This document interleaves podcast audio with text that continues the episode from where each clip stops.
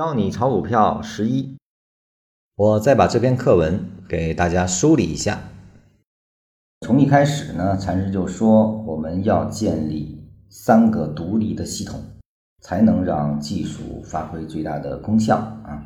那么这三个系统我们在前面讲过啊，这里面再强调一下，就是基本面、比价面，这个呢是对方向的研判。啊，它决定了一个未来可能的方向。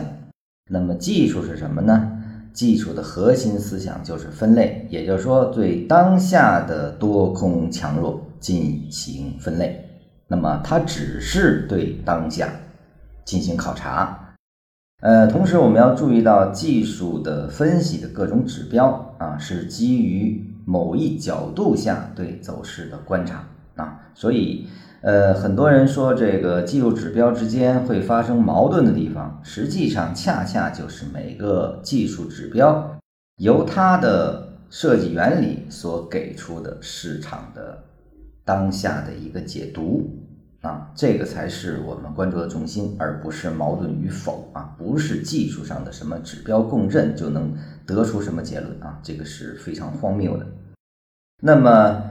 以均线系统为例，继续往下展开的话啊，我们要知道这些多空强弱依据的你的考察参数不同，得出的结论并不相同，而由此我们恰恰可以把它构建成一套系统。也就是说，我们实际上是站在不同的周期下对这个市场当下的观察，所以这里面依然没有矛盾与否的关系。啊，因为我经常听到有些人说，哎，现在是五均线下方啊，又在三十均线的上方，那这是矛盾的。实际上，它只是说短期偏弱，而中期还保持强势特征啊。这个实际上是有周期进去之后，你看到这个市场将是立体的，而不是平面。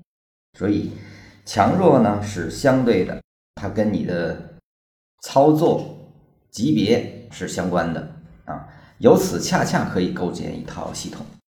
那么禅师接着把它又继续定义啊，那么我们根据其调整，就是在某一周期下的短均线和长均线之间的关系啊，把它进行了非稳、纯稳、失稳的划分。那么这三个划分实际上依然是多空的判断，也就是说，在一个多头的运动中。那么飞稳代表着回调是最浅的，也说多头最盛；纯稳是回调的深度更深啊，那么它代表的是多头趋缓。